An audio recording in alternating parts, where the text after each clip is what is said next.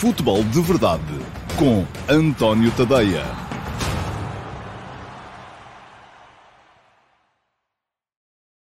Ora, então, olá, muito bom dia a todos e sejam bem-vindos ao Futebol de Verdade de uh, quarta-feira, dia 21 de abril de 2021, uh, o dia em que se assinala o falecimento da Superliga. Nasceu anteontem, uh, mas pronto, já paz à sua alma uh, seguiu o caminho que, enfim, tudo faria prever, uh, sobretudo à medida que se foram conhecendo uh, os contornos das coisas, um, que era o facto de desaparecer. Desaparecer tão rapidamente como apareceu. Já vi que há muitas piadas a esse propósito, porque Florentino Pérez, nomeadamente, tinha dito que era que esta geração, a geração X, não, não consegue suportar jogos tão rápidos, ah, tão lentos, coisas que demorem tanto tempo, e portanto a Superliga terá sido a competição mais rápida de sempre, durou dois dias, não durou mais do que, do que isso. Bom, um, é preciso fazer contas uh, no final desta, desta questão da Superliga, perceber, uh, entre outras coisas, porque é que ela falhou, essa é a primeira uh, reflexão que deve ser feita. Segunda reflexão, uh, o que é que vai acontecer agora? E, um, ehm, enfim, eu sei que é muito mais uh, uh, animador para todos vocês acharem que a Superliga falhou porque foi a vontade do povo, a vontade da alma do futebol, ehm, a vontade do futebol paixão que ganhou ao futebol negócio. Eu, enfim, como todos nós, como todos nós, uh, prefiro o futebol paixão ao futebol negócio. Uh, nunca me ouviram dizer o contrário. Uh, mas eu acho que temos que olhar um bocadinho mais além, não é? E temos que perceber que a Superliga falhou, sobretudo porque foi mal feita. Eu disse aqui ontem, e atenção, ontem ainda não tinham sequer desaparecido os... começado a sair os clubes ingleses, Uh, mas isso aqui ontem que já tinha visto bailes de finalistas mais bem organizados do que esta tentativa de criação de uma, de uma Superliga. E mantenho. Uh, o meu erro no meio disto tudo, uh, cometi dois erros no meio disto tudo, em termos de avaliação, olhando para aquilo que fui dizendo desde segunda-feira. O primeiro foi achar que isto era apenas um mero jogo de póquer, que era mais uma forma de pressão uh, dos clubes para a UEFA ceder, porque eu acho que os clubes avançaram mais do que eu estava à espera. Uh, quando saiu o comunicado, quando uh, houve uma radicalização de posições, isto já deu a entender que eles não estariam assim tão interessados na manutenção do status quo quanto isso. Uh, e o segundo erro foi achar que os clubes tinham, de facto, uma mão um bocadinho mais forte do que aquela que, na verdade, tinham. Eu uh, cheguei a dizer aqui que achava que a mão da UEFA era mais forte, que a UEFA teria um póquer de reis, vamos lá, uh, e que do outro lado os clubes teriam, vamos lá, um full house. Mas afinal enganei-me. Uh, os clubes não tinham um full house, os clubes tinham, quanto muito, um par de valetes, que eram o Florentino Pérez e o André Agnelli, depois ali suportado uh, por uns quantos duques que nem sequer eram do mesmo naipe um, uh, uh, ao, contrário, por umas quantas cartas de um naipe, mas que nem sequer eram iguais. Portanto, não, não, não. O meu póquer também está um bocadinho fora, de, fora dela, não joga há muito tempo. Um, e, e, isto quis dizer que, de facto, a mão que os clubes tinham era muito fraca e não deu para, para, para fazer rigorosamente nada. Ora bem, porquê é que falhou a Superliga? A Superliga falhou, primeiro que tudo, não é por causa disto que diz o Luís Camoesas que os gananciosos perdem sempre. Não, infelizmente os gananciosos às vezes ganham. Uh, o problema aqui não foi ser um projeto ganancioso. O problema aqui não foi ser uh, um projeto que uh, beneficiava os ricos, ou os falidos, ou aqueles que mexem com muito dinheiro, e prejudicava os pobres e os remediados. Meus amigos, isso é a história da Liga dos Campeões dos últimos 30 anos. E a Liga dos Campeões está aí e está para durar. Portanto, se vocês são do futebol paixão, o futebol paixão era o futebol dos anos 50 e dos anos 60. Nos anos 70 já seria uma coisa, uh, um bocadinho um mix, não é? Quando uh, o, houve aquela uh, rebelião dos holandeses com a marca de artigos desportivos no Mundial de 74. Já tem a ver com isto, é o futebol paixão. Mas, enfim, o futebol negócio depois ganhou. E está aí e a dar cartas. O grande problema desta Superliga uh, foram, do meu ponto de vista, os grandes problemas foram, do meu ponto de vista, três. Primeiro, era fortemente exclusiva. Isto é, não houve um mínimo de preocupação com a inclusão.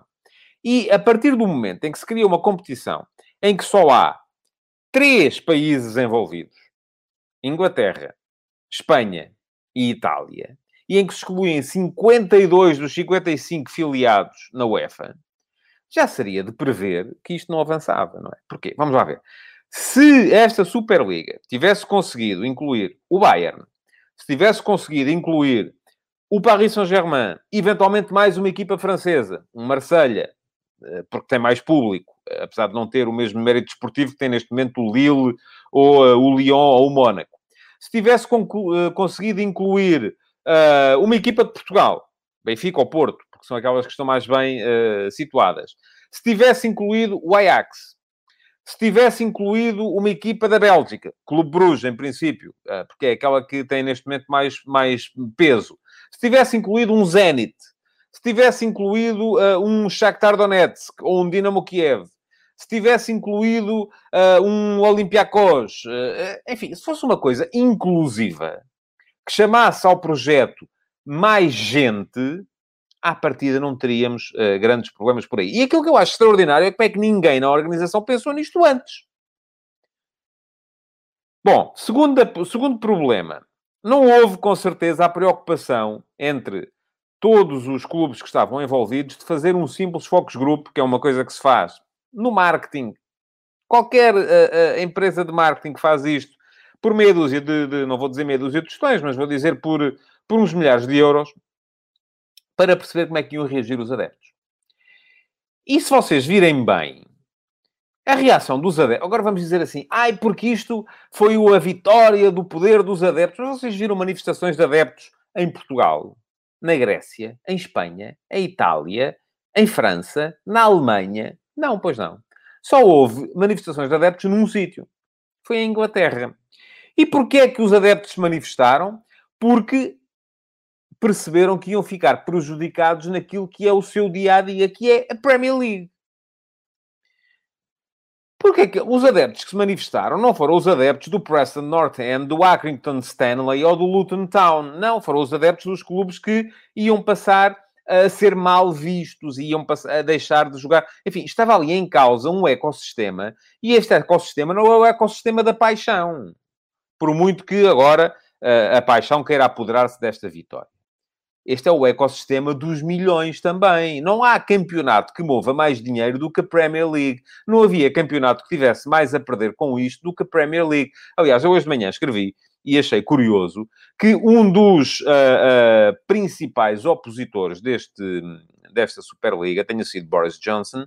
Boris Johnson é uh, primeiro-ministro do Reino Unido, um, nunca ligou grande coisa a futebol, é um tipo do rugby. Um, jogou rugby nos Old Etonians, que é um dos clubes mais tradicionais uh, do, do, rugby, e nunca ouvimos manifestar-se, por exemplo, contra a falta de inclusão do rugby internacional. Por muitas voltas que queiramos dar à coisa, e a paixão do rugby existe em Portugal também, com certeza, naqueles que o jogam, nunca vimos nenhuma preocupação em Inglaterra com o facto de o campeão de Portugal não poder jogar a taça dos campeões europeus de rugby. Da seleção de Portugal, muito dificilmente uh, conseguir chegar. Não, o José Leal diz-me que eu continuo a persistir no erro, pensando que bastaria um, incluir um clube de cada país. Não, uh, José, não é isso que eu estou a dizer. Estou a dizer que se isto fosse mais inclusivo, se incluísse mais gente, haveria menos manifestações contrárias. Isto não tornava isto um projeto bom. Porque aí está, continuava a faltar a questão do mérito desportivo. Mas seria um projeto mais inclusivo. E não foi por isso que falhou. Falhou porque ameaçou aquilo que é neste momento o ecossistema da Premier League. Porque as manifestações que nós vimos foram manifestações de adeptos que querem a Premier League. E a Premier League, desculpem lá, não é o futebol paixão. A Premier League é, a seguir à Liga dos Campeões, o campeonato que mais dinheiro move. A liga que mais dinheiro move. E é, foi esse ecossistema que estava ameaçado por esta Superliga. Mas eu estava a, a, a tentar explicar que uh, a razão pela qual o futebol, que é, entre todos os desportos que eu sigo e acompanho, o mais inclusivo de todos, não há nenhum que seja tão inclusivo quanto o futebol. Enfim, o rugby é um desporto que é inclusivo uh, para os jogadores, porque uh, consegue incluir jogadores de todas as características físicas, cabem todos. Os rápidos, os lentos, os pesados, os leves, os gordos, os altos, enfim, toda a gente cabe. No futebol não é bem assim. Mas o facto de o futebol ser muito inclusivo em termos de clubes, em termos de países, ser o único desporto verdadeiramente global que temos no mundo, fez com que isto viesse também a ser mal visto. Não, não foi por causa disso que fracassou. Agora, a questão que nos colocamos aqui é a seguinte: e agora? O que é que vai acontecer?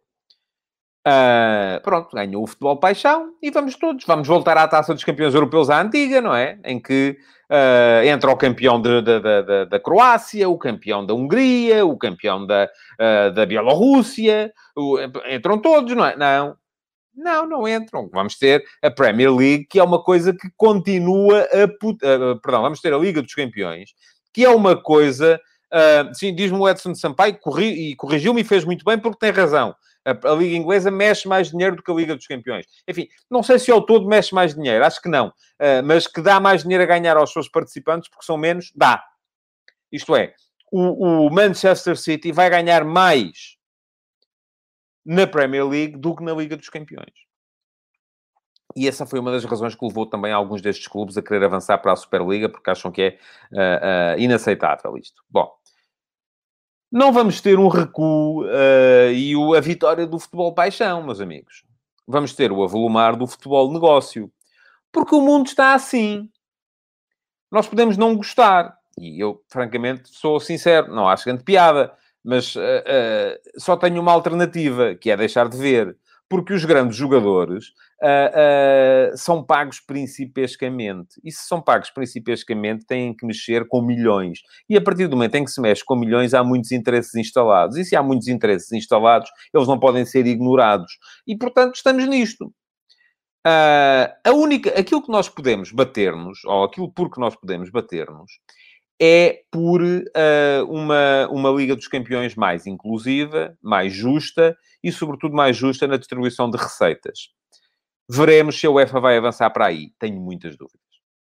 Da mesma forma que tenho muitas dúvidas, uh, e não acho sequer que faça muito sentido, uh, que os clubes agora sejam castigados por. Enfim, os clubes, se, se optarem por ficar, são com certeza acolhidos de braços abertos. Também não, não defendo que sejam beneficiados por isso, um, mas uh, a verdade é que provavelmente vão ser, uh, porque aquilo que vai acontecer é que a UEFA vai uh, fazer mais cedências. Agora, aquilo que aumentou com, este, com este projeto, ou com o fracasso deste projeto, é, foi a, a, a, a noção de que vai ser muito mais difícil fazer evoluir o futebol para aquilo que eu acho que é o paradigma normal neste momento, que é o de um campeonato europeu em que, enfim, eu ontem no, no É ou Não É, um, o programa de debate da RTP1, falei nesta, nesta possibilidade, porque é nisso em que eu acredito, e acho que é a única forma de fazermos diminuir as assimetrias na distribuição de receita entre os diferentes campeonatos, porque, ao contrário do que muitos pensam,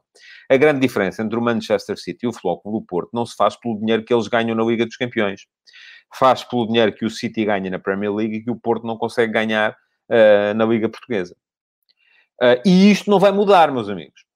Isto não vai mudar. Porque enquanto vocês, que gostam do futebol paixão, uh, e não estou a duvidar disso, veem os jogos dos vossos clubes e veem os jogos da Premier League, o John Smith, uh, que é adepto do Manchester City, vê os jogos do clube dele, mas não vê os jogos da Liga Portuguesa. E, portanto, e já não vou falar sequer no uh, Hongli Hai, uh, chinês de Xangai, que vê o Manchester City, mas não vê o Porto, nem o Sporting, nem o Benfica. Não, não está para isso, não tem tempo. Uh, e, portanto, o que é que isto significa? Significa que a Premier League distribui muito mais dinheiro do que a Liga Portuguesa. E a única hipótese, volto a dizê-lo, de os clubes portugueses, croatas, húngaros, polacos, enfim, seja o que for, uh, belgas, holandeses, conseguirem competir com os clubes das, dos Big Five é sentarem-se à mesa com eles e é partilharem os mesmos mercados. E isto só acontece quando estiverem a jogar o mesmo campeonato, o mesmo core business. Uh, uh, isso nunca vai acontecer enquanto uh, estivermos nós a jogar a Liga Portuguesa e eles a jogar a Liga Inglesa. Pergunta-me o Micael Pinto, se, será que a partir de agora os valores dos jogadores na compra não irão ficar afetados? Não serão ver mais jogadores a serem comprados por muitos milhões? Não sei, Micael, eu acho que isto foi um arrufo. E aquilo que me parece que vai acontecer neste momento, uh, é que vai continuar tudo como antes.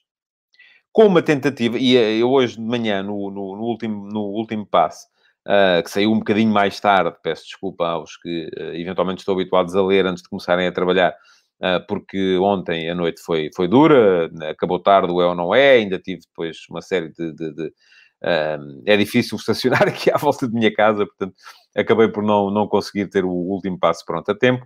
Mas uh, ainda hoje de manhã escrevi que uh, citei Sun Tzu na Arte da Guerra, quando ele dizia que aquela famosa frase, que muitos de vocês já ouviram, que é mantém os teus amigos perto, mas mantém os teus inimigos mais perto ainda.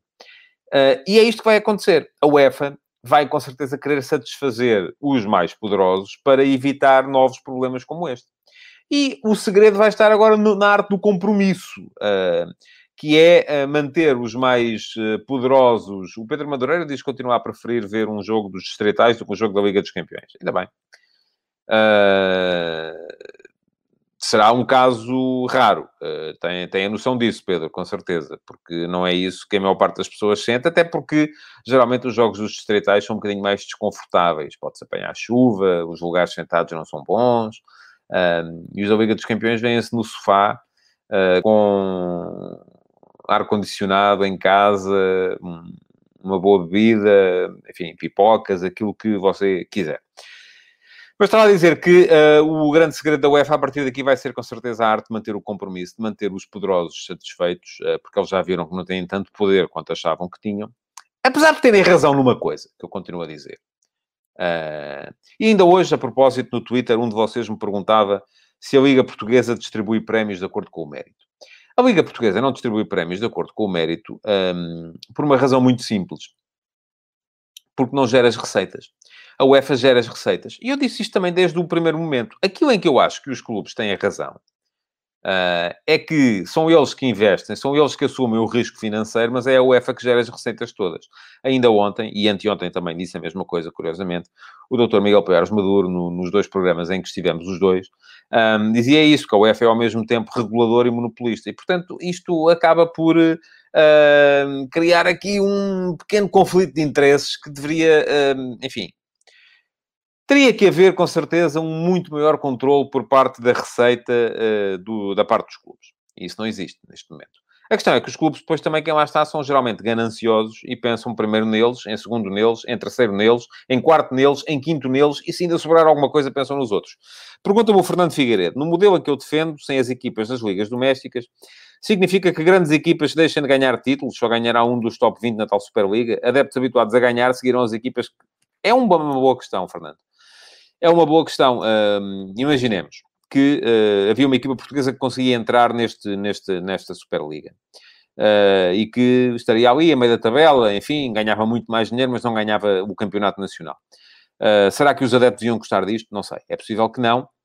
Um, a questão aqui é que seria profundamente injusto manter as equipas a jogar a Superliga uh, e os campeonatos nacionais porque se vão ganhar tanto mais dinheiro numa Superliga do que Campeonato Nacional, depois iriam ser campeões crónicos nos seus países. Um, enfim, podemos colocar a mesma questão relativamente, será que um adepto do Tondela uh, ou do Moreirense ou do Santa Clara prefere estar na segunda divisão com a hipótese de ser campeão? Ou prefere estar na primeira uh, a lutar para não descer? Enfim, é a famosa frase do uh, falecido Vítor Oliveira, que dizia que preferia ser treinador de segunda liga, porque aí estava sempre a lutar para ganhar e para subir, do que ser treinador de primeira e estar a lutar para não descer. E isto, de facto, é uma questão importante. Uh, Agora, o mundo evolui, e eu acho que o mundo já evoluiu para aqui, embora uh, uh, este, esta tentativa pífia e precipitada de lançar uma Superliga mal organizada tenha prejudicado seriamente as hipóteses de virmos a ter, a breve prazo, acho eu, um verdadeiro campeonato europeu de clubes, que é aquilo que eu acho que faz mais sentido neste momento no futebol europeu. Bom, uh, veremos como é que a UEFA vai reagir, veremos o que é que vai acontecer daqui para a frente. Um, veremos uh, se há ou não capacidade uh, para regenerar o futebol e para o tornar, um, para conseguir tornar racional enquanto convive com muitos, muitos milhões. Uh, isto será, será difícil. Portanto, o Duarte Veríssimo diz-me que o Milan acaba de anunciar a saída do Superliga, que restam três equipas. Pronto, já é uma, é uma Superliguinha. Uh, podem fazer um torneio de verão e ficam, e ficam satisfeitos, com certeza. Uh, mas eu acho que uh, este é um assunto que, que, continuará a estar na ordem do dia nos, nos, próximos tempos e aí ele voltarei com certeza. Para já, a única coisa que importava aqui era refletir um bocadinho uh, sobre, uh, sobre aquilo que temos. Diz-me o Eduardo Oliveira, não é a mesma coisa ver no sofá, embora perceba o que eu estou a dizer, nem todos podem ter as condições ideais, mas não deixa de ser a base do futebol, também faz falta. Ó oh, Eduardo, eu acho que faz toda a falta. Toda a falta. A minha consciência futebolística, eu já o disse aqui, salvo erro, anteontem, foi criada num sítio chamado Campo da Horta da Nora, que era um pelado, onde jogava o Cruxense. Agora já não joga, joga no sintético. Um, e eu, de 15 em 15 dias, estava lá, sempre, com o meu pai. Uh, e, curiosamente, já li uh, alguém a escrever, já não sei quem, creio que foi o Luís Custódio, mas uh, se não foi, peço, peço desculpa a escrever que o, o grande problema entre o futebol de desporto e o futebol de entretenimento é a capacidade para o ver ao vivo. E eu acho que sim, que faz todo o sentido. Porque, uh, e hoje em dia, estas novas gerações já não veem futebol ao vivo, vêm o futebol highlights, vêm o futebol rápido. Eles não têm capacidade, ou vontade, não vou chamar de capacidade, não têm a vontade para ver um jogo inteiro. Mas, ao contrário do que diz o Florentino Pérez, isto não é porque os jogos são com equipas fracas, é porque o mundo está muito mais rápido. Uh, e é preciso, de facto, uh, pensarmos uh, naquilo que é para fazer. Ora bem, diz o Ricardo Araújo. No debate de ontem estavam todos, exceto eu, preocupados apenas com o futebol. Criticaram os fundadores por se preocuparem apenas com o negócio, mas fizeram o mesmo. É pena que apenas eu estivesse preocupado com o equilíbrio. Enfim, oh, Ricardo, teria de explicar-me isso melhor. Não, não, não sei muito bem até onde é que está a querer, a querer chegar. Eu acho que neste momento é muito chique uh, uh, acharmos todos que uh, ganhou o futebol de paixão. e pronto, vamos todos acreditar nisso um bocadinho. Acho que é. Não ganhou, mas, mas podemos todos fingir que acreditamos nisso e, e sentimos melhor connosco próprios, porque a verdade é que isto não vai fazer com que a Liga dos Campeões seja mais inclusiva ou com que a distribuição de receitas no futebol europeu seja mais razoável. E também deixem-me que vos diga uma coisa, que me dizia ontem o Carlos Daniel em off. Uh, e eu acho que ele tem toda a razão, e vou, ele vai me perdoar com certeza que o cito aqui. É que os nossos clubes são todos muito uh, comunistas ou socialistas quando se trata da Europa, mas depois são capitalistas quando se trata de Portugal. Ou seja, estamos todos muito preocupados com a distribuição das receitas da Liga dos Campeões, para ser igual para todos, mas depois quando se trata da distribuição de receitas da Liga Portuguesa, já não, já achamos que é muito justo que seja assim. E portanto, isto, uh, isto está tudo inquinado porque, à sua escala, todos nós somos capitalistas. Eu não preciso de ser o, o Elon Musk uh, para ser uh, para ter mentalidade capitalista. Posso ter mentalidade capitalista na mercearia de bairro. À minha escala, naturalmente, não é? Uh, não é a mesma de um, de, um, de, um, de um Elon Musk, não é a mesma de um, de, um, de um Steve Jobs, não é? Enfim, não é a mesma de um Bill Gates, mas é a minha. E, portanto, todos nós, na verdade, estamos todos preocupados com o mesmo, que é com o nosso. E isto é assim. Enfim, foi esta a, é esta a sociedade que temos e o futebol não é diferente. Uh, a sociedade é mercantilista, para usar uma expressão do Gonçalo Marmelo Vieira. Um, Florentino Pérez faz do futebol único e exclusivamente um negócio. Sim, mas ele estava para isso. Uh, quem está no futebol sem ser para o negócio são os amadores. Os profissionais estão lá para ser profissionais. E os grandes profissionais estão lá para ser grandes profissionais. E mesmo os amadores, enfim, se puderem ganhar duas bifanas em vez de uma, já se calhar é melhor para eles do que de outra maneira. Bom, vamos avançar para o campeonato português. Hoje temos, já tivemos ontem um passo de Ferreira Farense. Farense ganhou, eu não vi. Um, e, e, e, como tal, não posso dar grandes opiniões sobre, sobre o jogo. Estava no debate da RTP1, portanto não pude ver. Um, hoje, mas enfim, assinalo o facto do Passo de Ferreira estar com certeza a, a, a perder gás uh, face à impossibilidade de, enfim, ver quem está atrás longe, ver quem está à frente longe. É natural que a equipa entre em alguma descompressão. O Farense tinha que lutar pela vida uh, e fez muito bem, voltou a, a, pontuar, a fazer três pontos e desta forma uh, melhorou na, na, na classificação. Hoje vamos ter mais quatro jogos. Um, Santa Clara Moreirense luta pela Europa, ali ao rubro. O Vitória ainda está no sexto lugar. O sexto lugar vai dar a Europa este ano, já mais quase a gente percebeu. Uh, o Santa Clara está a 3 pontos do Vitória, no, que está em sexto lugar. O Moreirense está uh, a 4 pontos do Vitória. Portanto, este é um jogo que pode ainda influir muito na luta pela Europa. Jogo interessante.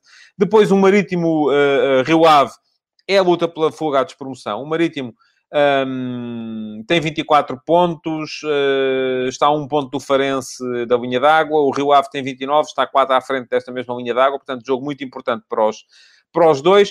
Um Braga Boa Vista, em que o Braga ainda pode pensar na Liga dos Campeões. Está a dois pontos do Benfica. Apesar do Braga ter tido uh, dois jogos consecutivos em que não ganhou. Empatou 1 a 1 com o Bessade e 0 a 0 com o Rio Ave.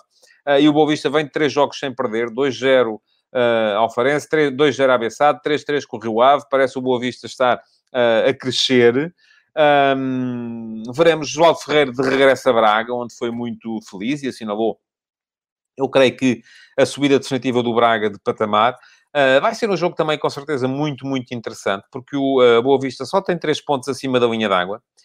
Um, enquanto o Braga está a 2 do Benfica, portanto está a 2 do uh, terceiro lugar que pode dar para a eliminatória da Liga dos Campeões. Pronto, já está a 8 do Porto, a qualificação direta já me parece complicada para o, para o Braga, já para não dizer que está uh, então a 14 do Sporting, então aí ainda mais difícil. Mas um, com certeza um jogo muito, muito interessante. Atenção depois para o jogo da noite, Sporting uh, Bessade. Eu queria falar aqui um bocadinho hoje da, da questão Paulinho no Sporting, se calhar já não tenho muito tempo, mas uh, ainda assim assinalar que esta Bessade criou muitas dificuldades ao Sporting no jogo da primeira volta. E esse era um Sporting que estava a viver um momento, apesar de tudo, melhor do que está a viver neste momento.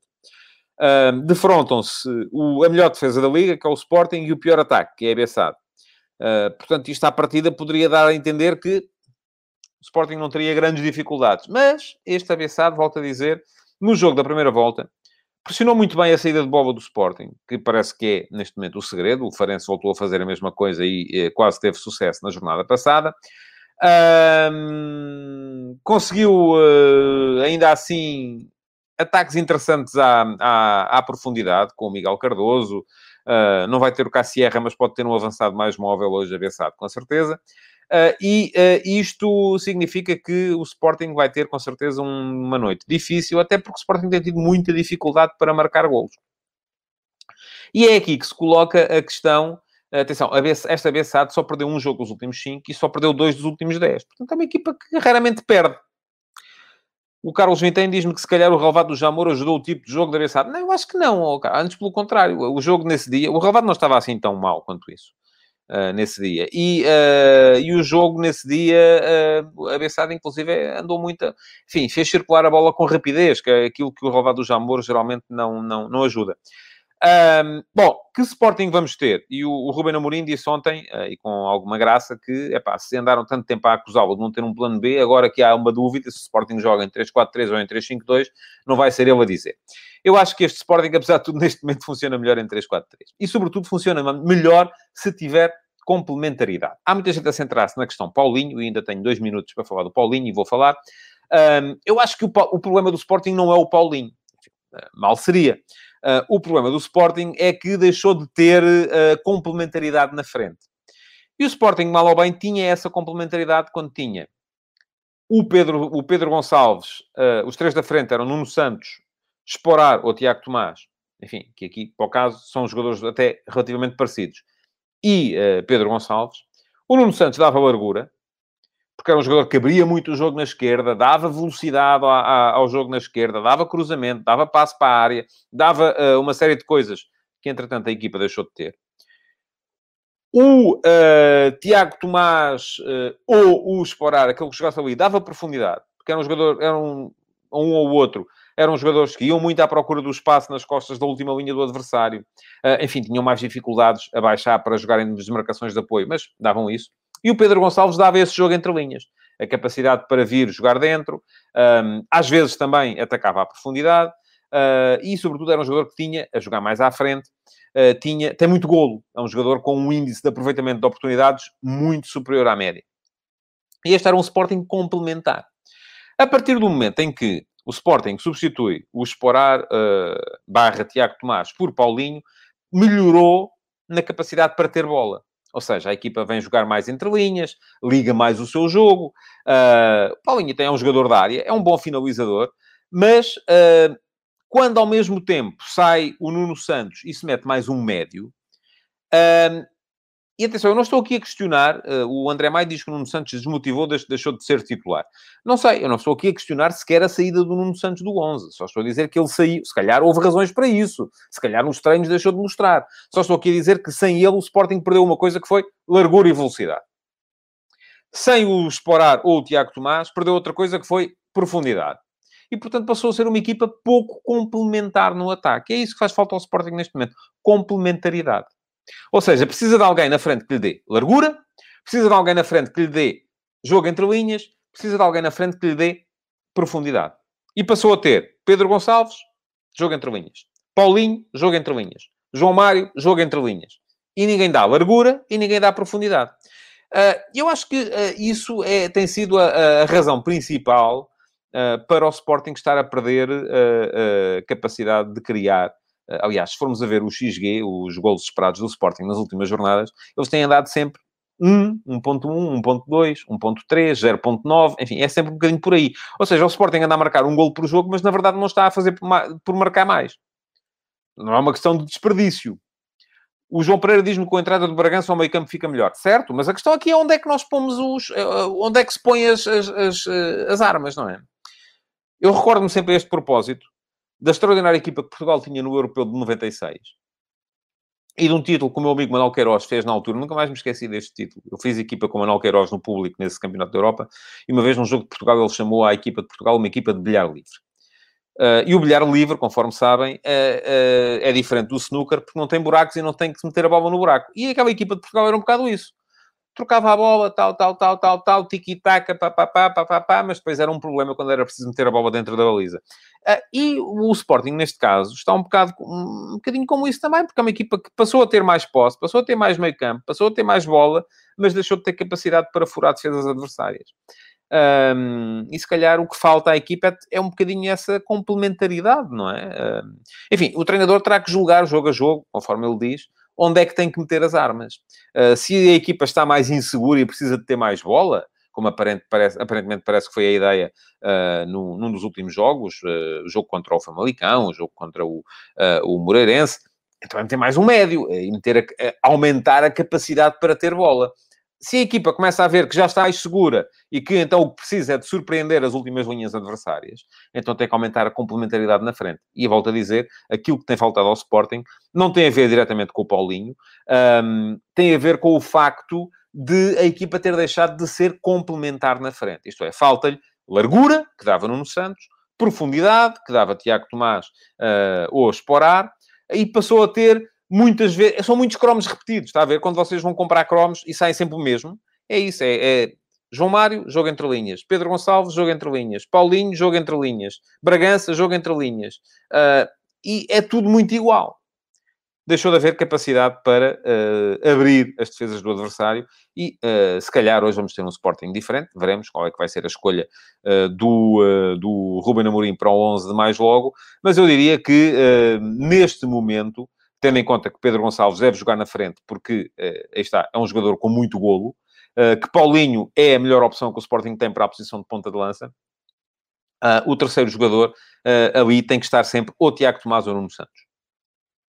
Enfim, já coloco de parte Giovanni, que, que, que é um, um jogador de que eu gosto e que dá um para um, que é outra coisa que os outros que lá estão não dão capacidade para surpreender num contra um, capacidade para ter o descaramento de ir para cima dos, dos adversários. Veremos. Amanhã cá estarei para falar deste, deste jogo e para antecipar os jogos dos outros candidatos ao título. Um, para já, aquilo que me resta pedir-vos é que, primeiro, deem um salto ao meu Instagram, porque tal como todos os dias há lá uma sondagem, e a de hoje uh, tem a ver com uh, o que é que vai ser o futebol europeu após a morte da Superliga.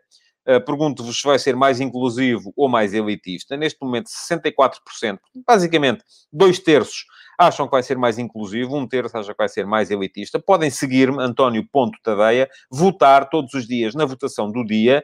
Uh, a hoje já lá está, conforme disse. Podem, ainda assim, deixar o vosso like, comentar uh, e partilhar esta edição do Futebol de Verdade. Há muita gente que me encontra na rua e diz, é pá, eu vejo sempre no Futebol de Verdade. Um, gente com responsabilidades até. Pois bem, aquilo que eu vos digo é, pá, se veem, partilhem. Que é para os vossos amigos verem também. Essa coisa das partilhas aí não está a funcionar muito bem. Uh, um resto de bom dia. Aproveita para ver futebol, que há muito, não só em Portugal como na Europa hoje. E amanhã cá estarei mais uma vez para mais um Futebol de Verdade. Futebol de Verdade. Em direto de segunda a sexta-feira, às 12h30